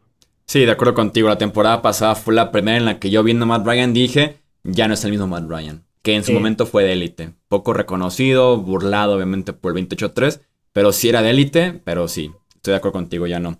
Eh, Gino Smith. Gino Smith. Eh, no, sería un... coreback no es lo tuyo, ¿no? Sí, no, porque, o sea, suplente disfrazado, pues ya sabes que no es. Última oportunidad nadie le va a dar. Siento que es de esos, una categoría de mascotas, ¿no? Como, como Marcus Mariota igual, ¿no? O sea, que, que te gusta tenerlo y como Tyrod Taylor, ¿no? Que los tienes a ellos tres porque sabes que, que te hacen grupos, son buenos, te ayudan a, a, los highlights un poquito, de repente los puedes meter una jugada y te hacen algo interesante, pero ya. Hasta ahí, sí, hasta ahí llega Geno Smith, sin duda alguna. Que qué triste de los Seahawks tienen un, uno en suplente disfrazado y el otro en coreback no es lo tuyo, ¿no? Te dice mucho de su situación. Y, teniendo la posibilidad de ir por, por Baker Mayfield, ¿no? Por Malik Willis, no entendí por qué no tomaron ese, ese riesgo, ¿no? O sea, pues, yo preferiría arriesgarme, igual y te sale alguien bueno, que, que quedarme como estoy, ¿no? Pero Pete Carroll sigue coachando en el 1980. Sí, no, no, y aparte el error que es quedarte con Pete Carroll en lugar de quedarte con Russell Wilson en esa disputa. Eh, Matthew Stafford, que creo yo que cambia la narrativa alrededor de Stafford, obviamente después de que gane el Super Bowl con todo el clase rodeado de Sean McVay, Cooper Cup y compañía. Yo lo pondría en élite. Yo lo pondría en el principio de muy buen coreback, pero te, puedo comprar el élite por el, por el momento en el que está. O sea, creo que yo le estoy haciendo una valoración general pero sí, hablando específicamente de la temporada 2022, creo que está precisamente en élite, ¿no? Aunque gracias al esquema en el que está, gracias al contexto en el que está, puede que se le caiga Cooper Cup y el tipo confías que te puede llevar a playoffs, ¿no? Sí, que tal vez en su cierre de temporada, su enero sobre todo, te da ese salto a élite, porque sí, también lanzó un montón de intercepciones y dependió de su protección tal vez la mayor parte del año, pero sí sus playoffs y su Super Bowl fueron bastante buenos. Eh, Tua entra en última oportunidad, ¿no? Sí, y, creo que ahora sí es el, el, Está igual que Trey Lance, ¿no? No tiene pretexto, ¿no? Mike McDaniel, no sé si vaya a ser un buen coach, pero al menos un buen coordinador ofensivo seguramente va a ser, ¿no? Le va a poner buenas jugadas, buen playbook, buen incluso creo que el proceso lo va a llevar poco a poco. Tiene a Tyreek, tienes a, a, Raheem Mostert, tienes a Wilson, tienes a, a Jalen Waddle, tienes a Gesicki, tienes todo, literal. Y tienes una línea ofensiva que solo necesita jugar a nivel medio para que Tua no tenga pretextos. Sí, tú es, es el ejemplo perfecto de última oportunidad. Y sí, sobre todo, tal vez no estamos muy de acuerdo, o por lo menos yo, con el despido de Brian Flores, porque ese equipo ganaba más partidos de los que debía. Pero si lo ves como un movimiento para traer a Mike McDaniel como desarrollador de Tua, pues es la única forma en la que puedas apostar al 100% por el coreback, ¿no? Que la franquicia es lo que claramente hizo en lugar de ir por el plan Flores slash de Sean Watson. Eh, Ryan Tannehill, creo yo que es también un muy buen ejemplo de un buen coreback, pero... Es buen coreback, pero sí, sí, sí, sí, yo ahí también lo tengo porque eh, en Miami fueron muchos años, ¿no? En los que te daba flashazos, te ganaba un partido y te perdía dos. Luego en Tennessee se consolidó, lo hizo muy bien, pero el año pasado, o sea, la forma en la que cerró fue, fue, fue muy, muy fuerte, ¿no? Las, tres intercepciones contra Cincinnati. Y ahora sin AJ Brown, literal le toca a él desarrollar a un receptor, ¿no? Que hemos visto a los, a todos los de arriba siento que pudiéramos entender que pueden desarrollar un, receptor, ¿no? Incluso Kyler Murray. No sé si Ryan Tannehill pueda desarrollar a un receptor bueno, novato. Sí, y que el 2019 de Tannehill fue excelente, que es el año en el que entra a mediados en lugar de Marcus Mariota, pero sí, desde entonces no ha sido el mismo. Y que aparte creo yo que ninguno de las categorías de MVP Elite muy buen coreback, tu equipo trae en el draft en, el día 2 o un coreback, ¿no? Para pensando de que el siguiente año va a iniciar, como el caso de Malik Willis con los Titans. Ni los Raiders, ni Cardinals, ni Cowboys, ni nadie para arriba. E, es exactamente eso, ¿no? O sea, quitando a Mac Jones, buen coreback, pero es como de. Es una franquicia que si me puedo encontrar un coreback con mayor potencial, me lo traigo, ¿no? Lo que le hicieron a Jimmy. Y Tannehill está en esa situación, exactamente. Eh, Mitch Trubisky. Debe estar en suplente disfrazado, ¿no? Sí, sí, creo que su última oportunidad fue fue con los Bears la, última temporada. Es, lo de siempre, ¿no? Te, yo, quisiera que todos cayeran con Kyle Shanahan, con Andy Reid, con Sean Payton, porque siento que Trubisky con Sean Payton, por ejemplo, pudo haber sido algo diferente, pero ni modo, ¿no? Le tocó caer con, Matt Nagy, no, no desarrolló y la NFL te cobra factura muy rápido, ¿no? O sea, si, si en tres años no, no me demuestras que puedes ganar seis partidos, no eres coreback franquicia. Tenemos a Deshaun Watson, que regresa después de no jugar en 2020. Bueno, vamos viendo en qué semana regresa a, jugar. Creo yo que de Sean Watson estaba en la categoría de élite, pero bueno, año y medio sin verlo, probablemente debe bajar un poquito a muy buen coreback, ¿no? A mí, de hecho, eh, es uno junto con, junto con Wilson ya, que siento que estaban en MVP, pero exactamente las diferentes circunstancias lo han bajado para mí a élite eh, literal se va a echar un año y medio sin jugar, ¿no? O sea, la última vez que lo habremos visto jugar será, ¿qué? Diciembre, Diciembre de 2019, ¿no? Diciembre... No, no, 2020. Del 2020, y estoy casi seguro que avanzaron a postemporada ese año, sí. Entonces, enero 2021. Enero 2021 fue la última vez que lo vimos jugar, y la verdad eso no, no, no avanzaron a playoffs, miento. Diciembre de 2020. Pero siento que es un tipo que tiene todo el talento del mundo. O sea, la verdad creo que una vez que entre, o sea, él sí no creo que vaya a tener un periodo de adaptación. Igual y me estoy equivocando, pero él no creo que vaya a ver, a tener que sacudirse el polvo, ¿no? Siento que él sí va a llegar pisando fuerte como, como suele desde Clemson. Sí, no, y el precio se quedó cortísimo comparado con lo que te puedo ofrecer en tema de talento, en el campo solamente hablando. Creo que en el último ranking que hice, supongo que en el off-season pasado, Sean Watson me parece un correcto top 5 de la NFL. Es así de especial de Sean Watson. Eh, vamos poniendo en élite, sí, vamos poniendo en élite.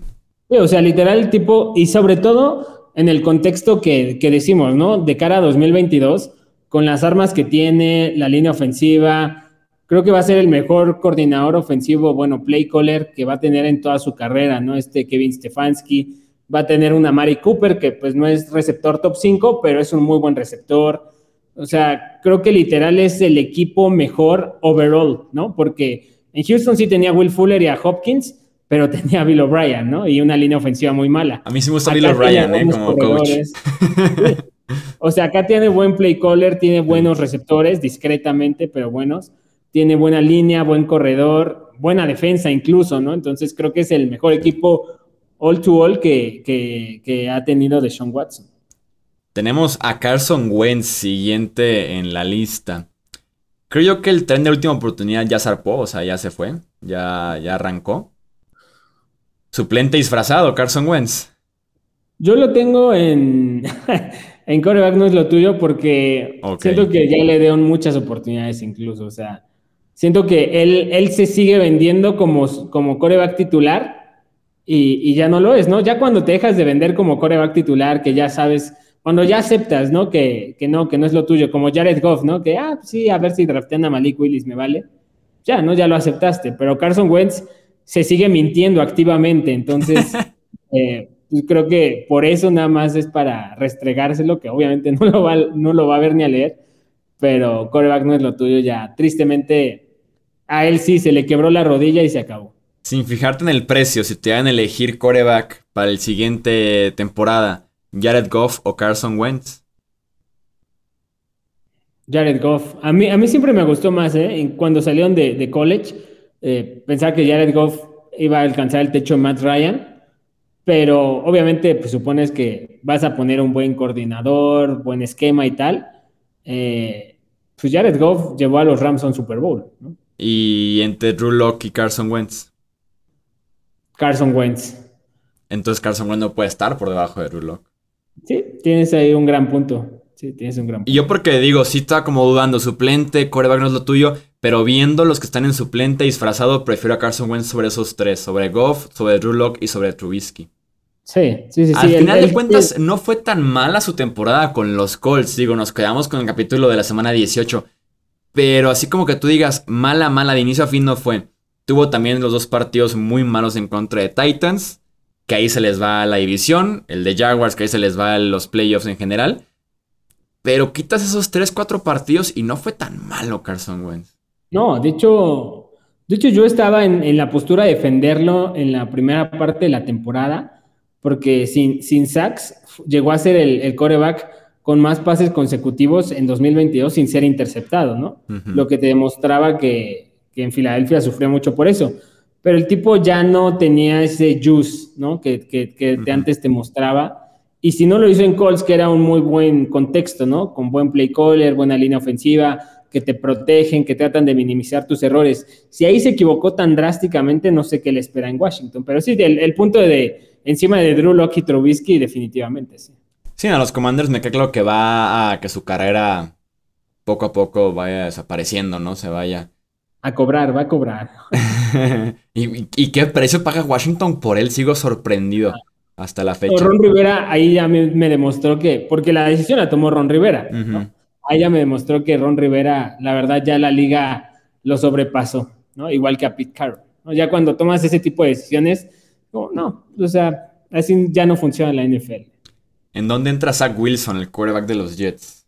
Desconocido, ¿no? O sea, creo que fueron dos historias de Zach Wilson de algunos partidos que veía su destello y creo que fueron muy pocos. Me atrevería a decir que fueron dos o tres y muchos en los que a mí personalmente nunca me ha encantado Zach Wilson. No creo que, que pueda ser capaz de desarrollarse, pero pues hay que darle el beneficio de la duda.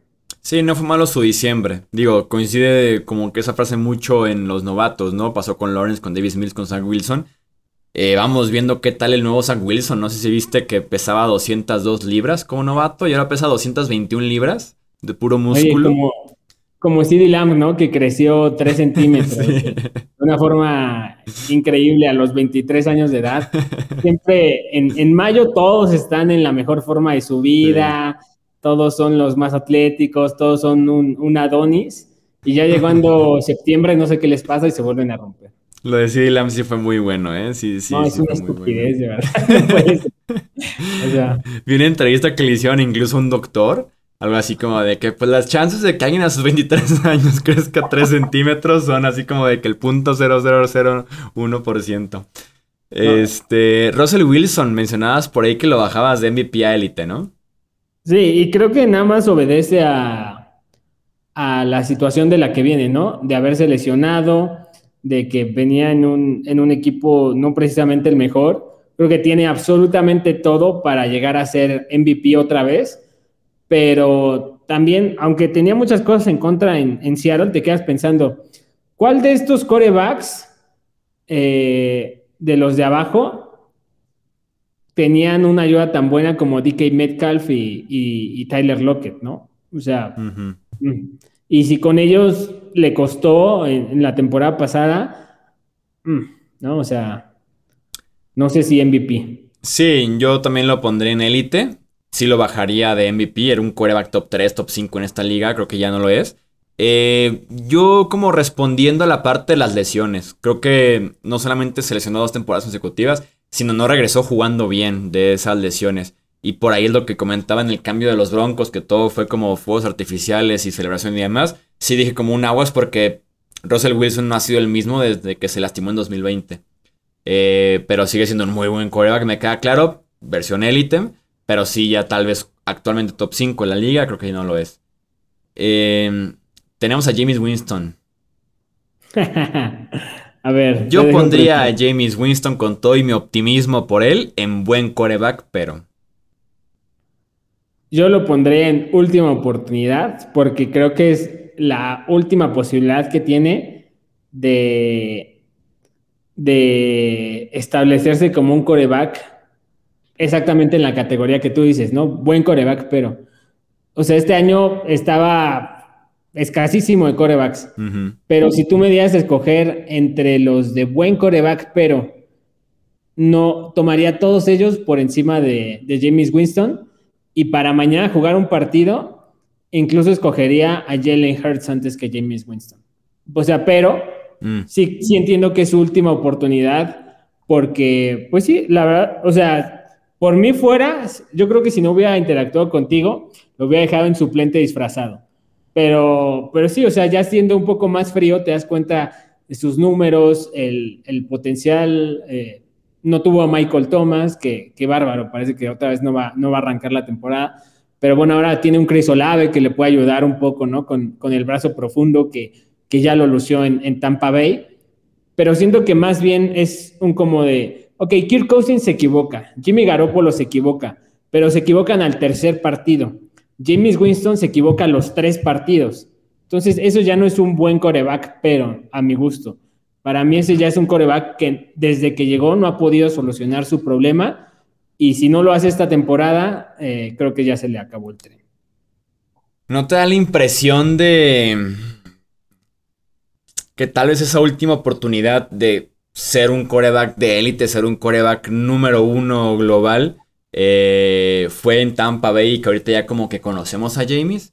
Siento que la última oportunidad es aquel coreback que no recibió oportunidades o que apenas tendrá su primera oportunidad real y con James creo que en Tampa Bay la tuvo porque tenía a Mike Evans y Chris Godwin y lanzó para 5000 yardas y 30 touchdowns, o sea, como que conocemos lo que es James. Y mi última oportunidad yo lo reservaría como más bien para un coreback que no conocemos, que es como ese coreback que tenemos las suficientes dudas de quién es como para darle su última oportunidad. Y James sabemos muy bien lo que es, ¿no? El brazo, la productividad, los riesgos, obviamente, ya superó la vista. Eh, yo por eso lo consideraría como buen coreback, pero, porque tienes el pero de las intercepciones, o el pero de la inconsistencia, o del pero de que no es tal vez el más preciso en rutas cortas e intermedias, pero si tienes un bombazo, si tienes la productividad, porque no cualquier coreback te lanza 5000 yardas y 30 touchdowns, y que ninguna última oportunidad lo ha logrado, y que en buen coreback, pero lo han logrado nada más que Matt Ryan. Entonces yo por eso sí me da como la confianza James Winston de decir, sí sé quién es, y me parece que es un buen coreback, pero si tengo la opción de uno de los otros que están 15 arriba de él, sin ningún problema iría por él. Ah, yo siento el tema de la última oportunidad, me refiero a que la verdad sí creo que, pudo haber sido alguien, o más bien puede que sea alguien diferente después de haber eh, sido literalmente entrenado por Sean Payton, ¿no? Porque entiendo que Bruce Arians es un muy buen coach, pero siento que el Bruce Arians era, ya venía muy tendencioso con Carson Palmer y Andrew Locke de que arriesga, arriesga, arriesga. Y James Winston lo que necesitaba era alguien que le dijera, no arriesgues porque tú ya lo traes nato, ¿no? Mejor trata de pulir esto y, tal. El 2020, pues estaba, fue la última de Drew Brees. Y el año pasado, siento que más bien hubiera sido su última oportunidad, pero llegó la lesión, ¿no? Que no le permitió terminar y no acabamos de ver qué tanto mejoró o no. Sí entiendo que última oportunidad es más para alguien que no estamos completamente seguros. Yo es el punto, digamos, de beneficio que le doy, porque si quitáramos esa de última oportunidad y me dijeran tienes que escoger entre buen coreback pero o suplente disfrazado, yo lo pondría como suplente disfrazado. Por el tema de, o sea, si hoy tomaran a un coreback de primera ronda eh, los corebacks, los equipos de los corebacks que están en buen coreback, pero quitando a Mac Jones, obviamente, si tomaran ahorita a un jugador, un coreback en primera ronda, no creo que, que los pudiera sentar a ellos. Y en cambio, a un suplente disfrazado, sí creo que los puede sentar. O sea, y el caso más evidente es el de Trey Lance, ¿no? No sentó a Jimmy Garoppolo.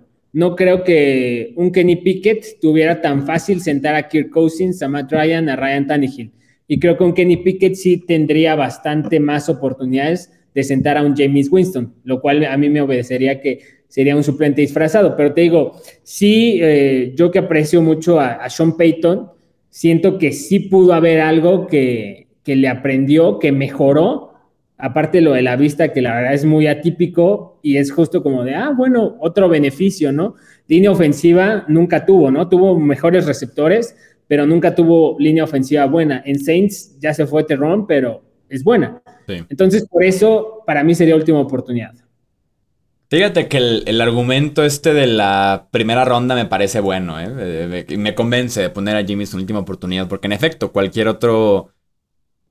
Cualquier otro quarterback de ahí no lo siento una primera ronda en efecto. Y a James probablemente sí, cuando los Saints estaban subiendo, que en el draft, que una segunda eh, pick de primer día y después suben y demás, decíamos aquí se acabó ya el James Express, ¿no? Pero al final de cuentas van más bien para fortalecer el equipo y darle esa oportunidad al buen James. Vamos colocándole entonces última oportunidad y nos queda un coreback, Baker Mayfield. Yo lo pondría también última oportunidad. No estaría listo para definir qué es Baker Mayfield, porque platicábamos al inicio, antes de ponernos aquí a grabar, y lo dije en el podcast anterior. Eh, el hecho de que Baker jugara el fútbol heroico de jugar a pesar de estar muy lesionado el año pasado, lo termina perjudicando. Y Baker, antes de esa lesión, con un entorno un poquito más eh, controlado, como fue la llegada de Kevin Stefanski, una, ofensiva mucho más amigable y demás, fue un coreback de playoffs. Fue un coreback que incluso le gana un partido a su rival adicional como visitante en playoffs. Entonces, Creo yo que Baker merece una oportunidad más y no estoy listo ni para decir que es un buen coreback, pero ni un suplente disfrazado. Sí, exactamente. O sea, creo que se arriesgó demasiado al, al confiar en él para, para, este contrato de último año.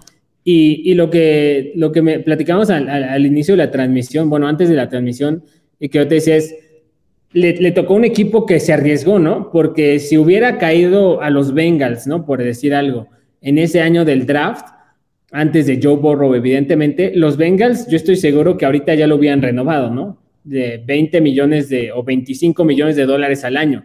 Si hubiera caído en, los Cardinals antes de Kyler Murray, ya lo hubieran renovado. Si hubiera caído en los Giants, probablemente ya lo hubieran renovado. Pero llegó a unos Browns con un cambio de directiva, con una mentalidad nueva, más analytics, más de all-in y que no tuvo miedo de arriesgar por otro coreback y siento que eso lo acabó perjudicando muchísimo porque ahora el resto de las franquicias es como de, si ellos no confiaron en ti, que vieron tu desarrollo, ¿por qué yo voy a tener que confiar en ti? y, creo que al final acabó siendo víctima de, pues de un, de un, de un cambio de directiva, ¿no? O sea, porque siento que él hubiera sido el nuevo Alex Smith, ¿no? El clásico coreback que te gana unos partidos, se lesiona otra temporada, luego tiene una muy buena temporada y literal esa ha sido su carrera. Pero ahora literal está en el limbo y ya no creo que muchos equipos decidan tomar un riesgo sobre él, ¿no? Mejor me espero y la próxima, el próximo año vienen cinco corebacks en teoría de primera ronda, ¿no? Mejor tomo mi volado con ellos a tomarlo contigo. Y que el mismo Cleveland iba a jugársela con él este año, hasta que está disponible de Sean Watson, que no va a la cárcel, es cuando dicen siempre sí que era otro coreback. Pero la narrativa al inicio del offseason era de eh, Baker es nuestro hombre, o sea, no va a cambiar nada aquí. No, y, y al final, o sea, creo que realmente nos estamos viendo buena onda porque última oportunidad probablemente sea que llegue a Carolina, ¿no? O a, Seahawks y que ahí pueda probar algo, pero creo que ya los dos entendemos que, que su futuro está bien, bien, bien decantado a acabar siendo un suplente, ¿no? Colt McCoy. Vámonos de rápido nada más acomodar los corebacks aquí adentro de cada grupo y nos vamos a ver. En core para definir quién es el mejor y quién es el peor, supongo. En coreback no es lo tuyo. Darnold, Mariota, Gino Smith. Me parece que es un orden bastante razonable aquí adentro, ¿no? Sí, porque creo que Darnold le confías que te pueda ganar un partido, Mariota que se lance un pase, corra un touchdown y Gino Smith, pues Dios te bendiga. nada, sí, básicamente a nada. En desconocido, supongo que pondría a Trevor Lawrence por encima de todos. Yo, yo pondría a Trey Lance por, por lo, el contexto, otra vez. O sea, ah, o sea, Trevor Lawrence para mí sería el segundo, pero Trey Lance es como de, es que tienes todo, ¿no? Tienes receptores, línea, play caller, defensa, equipo estable. Y, Jaguars es, no sabemos si tienes buena línea, ¿no? Tus receptores son Christian Kirk, que es bueno, pero, mm, ¿no? Y Doc Peterson se me hace un, un coach capaz, pero no, no, no es Kyle Shanahan, ¿no? Entonces creo que eh, me ilusiona mucho más Trey Lance, pero creo que son esos dos. Y pero exclusivamente como ranking de corebacks, eh, Trevor Lawrence tiene más talento que Trey Lance. bueno, en, ese, sentido sí. O sea, en la evaluación de cuando fue su draft, yo lo que decía era, el único que tiene el potencial para destronar a Trevor Lawrence como el mejor es Trey Lance, a mi gusto. Por el equipo al que cayó. Sí. Pero sí, o sea, definitivamente me parecen entre esos dos. Y que si, lo, y si Trey Lance estuviera en Jaguars, obviamente preferiría a Trevor Lawrence. Pondríamos a Trevor Lawrence, Trey Lance. Después yo pondría a Justin Fields. Sí. Justin Fields, Zach Wilson, Kenny Pickett, Davis Mills. A mí me hace más Kenny Pickett incluso que Davis Mills y que Zach Wilson, ¿no? Por, otra vez, por el contexto, ¿no? Si Davis Mills hubiera llegado a, a Carolina, no confiaría, Atlanta, ¿no? No confiaría nada en él, pero llegó con buena línea, buen coach, corredor, receptores, defensa. Entonces va a quedar así en desconocido Trevor Lawrence, Trey Justin Fields, Kenny Pickett, Zach Wilson, Davis Mills. Eh, en suplentes disfrazados tenemos Carson Wentz, Jared Goff, Drew Locke, Mitch Trubisky. Creo que el único tema mío sería Trubisky sobre sobre Drew Locke, creo que Trubisky ya te ha demostrado que puede ganar de varias formas, ¿no? Incluso ya te llevó a playoffs, ¿no? Sí. Y, Drew Locke, pues nunca lo hemos visto ahí. Sí, me, gusta ese orden de Carson Wentz, Jared Goff, Mitch Trubisky, Drew Locke. En última oportunidad. Oh, supongo que pondría James Baker Daniel Jones, Jalen Hurts, Tua?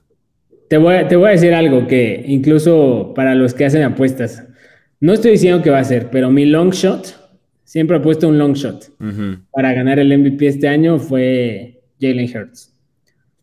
Que hago un Lamar de hace tres años. Eh, ¿Sabes que estamos hablando de temporada 2022? Su calendario es ridículamente fácil. O sea, el este tiene un calendario tan fácil que hasta uno con marca perdedora se puede meter a playoffs. Luego, el juego terrestre ya nos demostró que es muy bueno. Sí. Y en caso de que le hubieran hecho un Lamar Jackson, ¿no? De que te la rifas con puro corredor, dijo, no, no, te vamos a dar chance, te vamos a llevar a AJ Brown. Tienes buena línea ofensiva. O sea, a mí me ilusiona más Jalen Hurts eh, que James. O sea, solo invertiría yo a, Jalen Hurts y a, Baker. Y creo que Tua también el contexto me gusta mucho.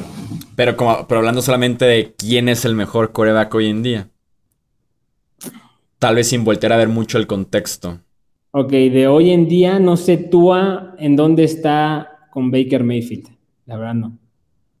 Y, o sea, pondrías a Daniel Jones atrás de todos estos. En este momento sí. Porque yo siento que Daniel Jones ha mostrado más que Tua en la NFL. Sí, sí, sí, sí.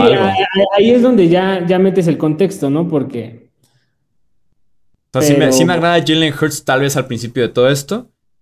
James Baker. ¿cómo, entonces sería de quién es el mejor coreback ahorita o quién tendrá el mejor 2022? ¿Quién es el mejor coreback mm, junio del 2022? Y que no me desagrada ese inicio de Jalen Hurts, James Winston, Baker Mayfield, Daniel Jones Tua. Sí, sí, sí, sí. En buen coreback, pero ¿Quién es el mejor de este grupo? Kirk Cousins, Jimmy Garoppolo, Mac Jones, Matt Ryan y Ryan Tannehill. Está muy parejo y está muy difícil, ¿eh? porque siento que la debilidad de todos es muy fuerte. Yo fíjate que creo que de este grupo me quedaría en este orden. Kirk Cousins, Jimmy Garoppolo. Matt Ryan, Mac Jones, Ryan Tannehill. Sí, o sea, yo lo que estoy seguro es que Ryan Tannehill lo dejaría al final. Quizá Matt Ryan sobre Mac Jones, ¿no? De en este momento le confío más a Matt Ryan que a Mac Jones, ¿no? De que si lo pongo en Jaguars o en Rams, siento que me saca más victorias Matt Ryan que Mac Jones. Sí. Pero. y si estamos de acuerdo en que Kirk Cousins es el mejor de este grupo.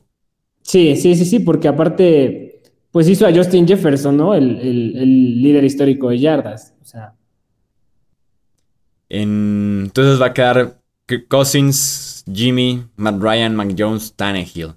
En muy buen coreback, yo pondría Dak, Kyler Murray, Derek Carr. Sí, literal por el potencial que ha mostrado, ¿no? O sea, Derek Carr, siento que este va a ser el techo que va a tener eh, históricamente, ¿no? No creo que pueda volver a, llegar algo así. Y Kyler siento que incluso puede saltar a Dak, pero en este momento Dak pues ya te ha ganado partidos importantes, ¿no? Y Kyler no, no, no, no ha hecho mucho por ese lado. Sí, no, aquí hablamos de que ya en ranking es Car 13, Murray 12, Dak 11, o sea, fuera el top 10 me parece que son tres nombres bastante, bastante bien colocados, sí. En élite, tenemos Burrow, Herbert, Lamar, Stafford, Deshaun Watson y Russell Wilson. Mira, yo ahí, eh, empezando, pondría a Deshaun y luego a Herbert. Ok, sí, lo puedo ver, lo puedo ver. Tal vez pondría a Lamar sobre Burrow. ¿A Lamar sobre Burrow tú? Quien tengo claro que es el último de esa lista es Stafford. Sí, sí, sí, porque es, su techo, ¿no? Sí. O sea, ya élite, pero porque estás con McVeigh, con Cooper Cup, con buena línea y todo, ¿no? O sea. O tal vez lo dejaría así, Burrow, Lamar, Wilson.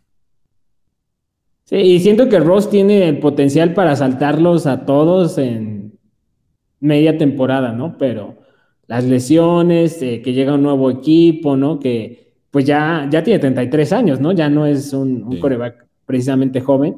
Y Deshaun sigue siendo pues muy joven, mucha experiencia, ya probado en NFL y ya sabe ganar, ¿no? De lo que te acuerdas, ahorita que me surge la duda, de lo que te acuerdas de cómo jugaba Deshaun Watson desde hace, tanto que no lo vemos, o el Justin Herbert de la semana 18. ¿Sabes qué? Deshaun por el tema del juego terrestre, que, o sea, siento que eh, Deshaun lo manejaba muy bien, ¿no? No era golpeado, pero era sumamente atlético, ¿no? Escurridizo. Sí. Y, y Herbert en esa faceta como que te ofrecía menos opciones. O sea, de Sean Watson una tercera y, 20 te la podía conseguir por piernas, ¿no? Sí, Herbert sí, sí. No, no estoy seguro si lo pudiera lograr. Es atlético, pero no creo que así. Creo que yo en, en ranking hoy por hoy, tomando en cuenta además lo que no ha jugado de Sean Watson, tal Es vez sí pondría a Herbert por arriba de, de Sean Watson. No, es que es eso, o sea, como, como no ha jugado, incluso lo bajaría hasta después de Lamar, ¿no? Pero es el, el confiar en él, ¿no? De que va a llegar eh, como si no se hubiera perdido ningún partido. Y no lo sabemos. Sí, no, no lo sabemos. Por lo menos no regresa de lesión, ¿no? La clásica de que a ver si Exacto. tiene confianza, si está viendo. O sea, aquí está el 100% y ya está descansado. Pues sí, vamos dejándolo. Pero sí, yo creo que sí, Herbert me brinca atrás de Deshaun Watson. Eh, No, lo, lo podemos cambiar porque te digo, o sea, Herbert en este momento ya, yo ya aborté el barco de Mahomes, ahorita Herbert es mi coreback favorito de toda la liga. Y en la categoría de MVP, para definir quién es hoy por hoy el mejor quarterback de la NFL, tenemos a Josh Allen, Tom Brady, Patrick Mahomes y Aaron Rodgers. Ah. siento, no sé tú, que el último de esta lista es Mahomes. Es que sí nos puede brincar mucho su 2021, pero es que en temas físicos, Mahomes es lo mejor que yo he visto en mi vida. O sea, nunca he visto un quarterback jugar a un nivel más alto que Mahomes en 2020. Sí, ¿no? O sea, Rodgers en 2000, 2011, el, el año que gana el Super Bowl, y 2015 también fue, fue ridículo, ¿no? Pero, o sea, por ejemplo, Brady, o sea, yo a Brady le, le confío con los ojos cerrados de que me lleva un Super Bowl, ¿sabes? O sea. Sí, llegó y ganó uno en donde... o sea, En donde acababa y, de y-. Mahomes sin Tyreek, o sea, o sea, él, él es muy bueno, ¿no? Pero siento que todavía está en un proceso en el que dependía de su alrededor, igual que Josh Allen. Y, y Brady, o sea, la verdad, ahí- ahí igual y sí fue muy subjetivo. Eh, personalmente creo que sí, Brady es. O sea, porque entiendes, ¿no? Brady no es atlético, no tiene el cañón en el brazo y es como, güey, a los 45 años te lideró la yarda, la, la liga por yardas en pase, ¿no? Y literal lo eliminaron porque no le dieron el balón contra los Rams una vez más, ¿no? Si no, igual y lo sacaba, o sea, es como de, no, no importa que no sea atlético, que no tenga cañón, que no sea eh, tan fino como Rogers, el tipo ya sabe todas las respuestas, ¿no? Ya se sobrepone a todo, o sea, Sí. si ahorita me das a escoger entre a quién le confías una serie de dos minutos en el Super Bowl, de todos estos yo me quedo con Brady. Ah, sí, sí, déjame a Brady. Y, y empata un 24-0, ¿no? También en postemporada, en el último partido que vimos de él. Sí, o sea, es como, o sea, no, o sea, por más que Josh Allen, Rodgers viene a ganar el MVP, eh, Mahomes no, no sale de finales de conferencia, o sea, al final creo que es como, ¿quién es el mejor ahorita en el que más confías de que en una situación difícil te la saca? Y, pues, y aparte el tipo ni, ni, ni, ni muestras de que sea- se esté lesionando, ¿no? O sea, el año pasado nunca viste como que, oye, Tom como que ya no está lanzando bien, ¿no? O sea, el, el touchdown que le hace a, a Jalen Ramsey fue una estupidez, o sea. El tiroteo que se aventaron Josh Allen y Patrick Mahomes te lo aguanta Brady también. Yo creo que sí. Bueno, sobre todo Tampa Bay sano, ¿no? Porque también llegó arrastrando sin Chris Godwin. eh, llegó también con un Gronk más limitado. Sin A ver, mucha no, línea ofensiva. rápido. Tom Brady contra, contra los Rams en, en cuántas yardas lanzaron, porque entre Josh Allen y, y, y Patrick Mahomes creo que lanzaron como 900 yardas, ¿no? Sí, en cada uno sí fueron por lo menos 400. Eso sí me acuerdo. O sea, mínimo sí han de haber sido. Sí, a ver, mira, aquí está. Por lo menos. No, mira, Josh Allen, yardas por pase, 329. Patrick Mahomes, yardas por pase, 378. Tom Brady contra los Rams, 329 yardas. O sea, tuvo las mismas yardas que Josh Allen y tuvo como 50 yardas menos que Patrick Mahomes. Entonces, tu argumento es que Brady es actualmente el mejor quarterback de la NFL. Mi argumento es que a ningún coreback le confío que me saque. O sea, un 24-0 Sí, dame a Brady, sí, sí, sí, dame a Brady. No, no creo que Rogers, ni Mahomes, ni Allen me lo, me lo remonten, la ¿Y, verdad. ¿Y quién pones como en segundo lugar? ¿A Josh Allen? O Aaron Rodgers, el MVP, el Sí, doble ganar MVP. el MVP, el otro infeliz, ¿no? Pero es que también su Ah. actuación en playoffs fue para llorar. Sí, Y ¿sabes Josh? Allen se creció en la playoffs. edad, sí, las lesiones, la edad, sí. Y para mí sería Brady Allen. Y sí, ya con ese argumento que me das, oh, es que viene a ganar el MVP, ¿no? O sea, se vio muy Doble bien. MVP. Sí, o sea, es como de, vamos a poner al doble MVP en cuarto lugar, como de, what the fuck, man. O sea, Quedaría tal vez en tercero, ¿no? Detrás de Brady, Allen, Rodgers. Brady, Allen, Rodgers, Mahomes sería el top 4. Sí, sí, o sea, para la temporada 2022 que me dices, tengo, te ofrezco a un equipo normal, a los Vikings. ¿A cuál de estos cuatro me, le confías que me gane el Super Bowl? Los cuatro, ¿no? ¿A quién de estos cuatro me confías que te saca un 20-10 faltando cinco minutos a Brady? Sí, sí, sí, eso no cambia. Eso al final de cuentas no cambia. Pues aquí está entonces nuestro ranking. Es, entre comillas, consenso 2022 de, de la NFL de los quarterbacks.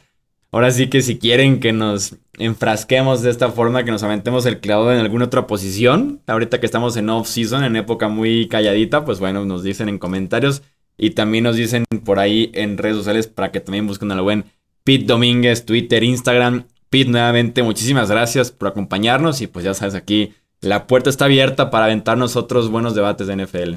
Te dije que íbamos a llegar casi a dos horas, una 45.